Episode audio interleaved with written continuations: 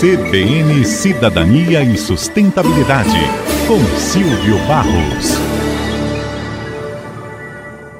Um dos maiores emissores de gases de efeito estufa entre os meios de transporte são os aviões. E globalmente a expectativa é de que um progresso seja muito lento na redução das emissões de CO2 da aviação. Recentemente, na cúpula da Organização de Aviação Civil Internacional, em Dubai, foi acordado um objetivo de reduzir a intensidade de CO2 do combustível de jato em 5% até 2030. Muito tímido, né?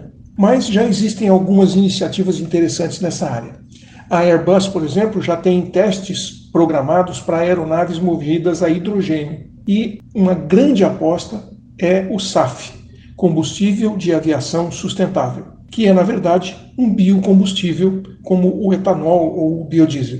Algumas semanas atrás, um voo transatlântico operado pela Virgin Atlantic, exclusivamente abastecido com SAF, decolou do aeroporto de Heathrow, em Londres, com destino a Nova York, nos Estados Unidos, e se tornou um marco para a história da aviação comercial. Com apoio financeiro do governo do Reino Unido, o voo simboliza um avanço significativo na redução das emissões de carbono da aviação, apesar do ceticismo de cientistas e de alguns ambientalistas. O voo FS-100, operando em condições especiais, sem passageiros comerciais, utilizou biocombustível produzido principalmente de sebo de animais e outros resíduos, diferindo das misturas habituais que contêm no máximo 50% de SAF. A disponibilidade limitada do SAF é a crítica que os ativistas fazem, porque, na realidade, não existe suficiente para rodar todo o sistema de aviação comercial. São grandes os desafios para esse processo de transição para uma aviação mais